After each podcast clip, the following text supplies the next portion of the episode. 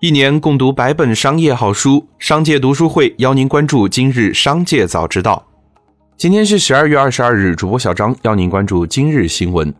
近期多个省份电网负荷创冬季历史新高，湖南、江西电力供应偏紧，浙江也出现限制用电的情况，引发广泛关注。国家发改委秘书长赵成新回应称，各地居民生活用电没有受到影响，保障能源供应是没有问题的。多地已经采取措施保障电力需求，保障电力供应平稳有序。此外，赵春新表示，浙江电力供应能够保障全省用电需求，不存在电力供应不足的情况。浙江省内个别地方是为了促进节能减排，地方自己采取了限制电力消费的措施。经历羊毛衫事件后，交个朋友直播间微博发文反思称，公司决定从五个方面整改升级，成立质控实验室。与国际知名的第三方专业检测机构 SGS 开展合作，成立客户卓越体验委员会等。去年以来，股市就开始了很多市场化方向的改革，让不少专家觉得 A 股正在去散户化。而英大证券首席分析师李大霄则认为，我们的股市不能去散户化，保护散户、捍卫散户、让散户赚，才是股市的唯一出路。像美国那样股市机构化，大部分人将无法享受股市增长的成果。而我们讲究的共同富裕，前两天还有高层指出，要让股市成为居民财富最重要的保值和增值的渠道。所以，我们真的不能去散户化。接下来，让我们一起来关注企业动态。日前，FF 在珠海成立了新公司——法法汽车有限公司。有分析认为，新公司的成立预示着 FF 首款车型 FF 九幺的量产正式加速。今年七月，贾跃亭宣布其在美国申请的个人破产重组程序终于完成，FF 的量产计划似乎有了新突破。屡次跳票之后，FF 九幺究竟何时能够量产，成为业内关注的焦点。据关键供应商证实，苹果将在明年九月发布首款 Apple Car。比原先规划至少提前了两年。此前媒体报道，苹果在美筹建汽车生产线，与芯片供应商合作开发自动驾驶芯片。预计二零二三到二零二五年，Apple Car 才会正式亮相。据悉，Apple Car 模式与特斯拉类似。十二月二十日，网友调侃坐在星巴克里拿着电脑那群人的职业为星巴克气氛组，引发网友热议。二十一日，星巴克中国回复称。立即招募官方气氛组三十人，任期为一周。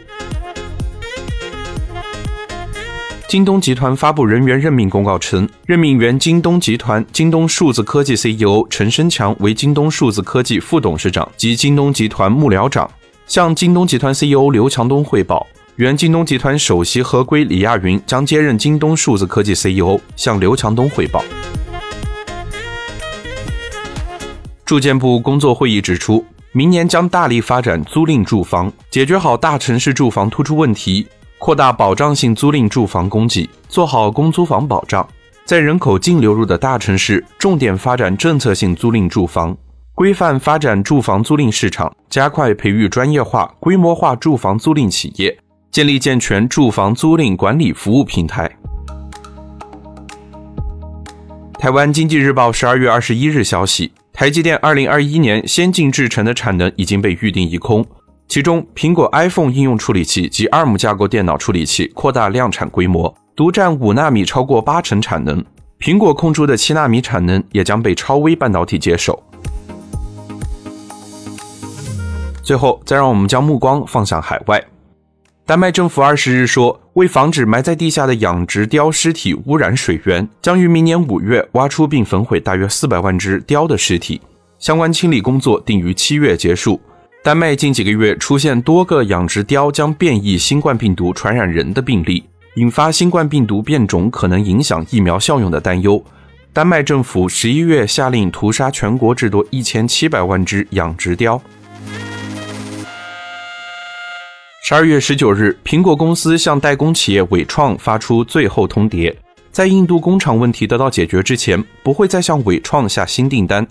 伟创称已罢免了负责监督印度业务的副总裁，并已开通电话热线，供工人匿名表达他们的担忧。因新冠病毒近期在英国出现新变种，香港特区政府二十一日下午公布。由二十二日零时起，禁止所有英国载客航班抵港，开放时间另行通知。禁止过去十四天内曾在英国停留超过两小时的人士入境香港，包括香港居民，即全面禁止所有从英国起飞的客运航班降落香港，以阻止新变种病毒传入香港。以上就是今天的商界早知道。节目最后还是要提醒您关注商界读书会，精选百本商业好书，一起养成一个长久读书的习惯。加入商界读书会，和我们一起用听的方式见证自己的成长。微信关注“商界食堂”公众号，回复“读书会”就可以了解加入。期待与你相见。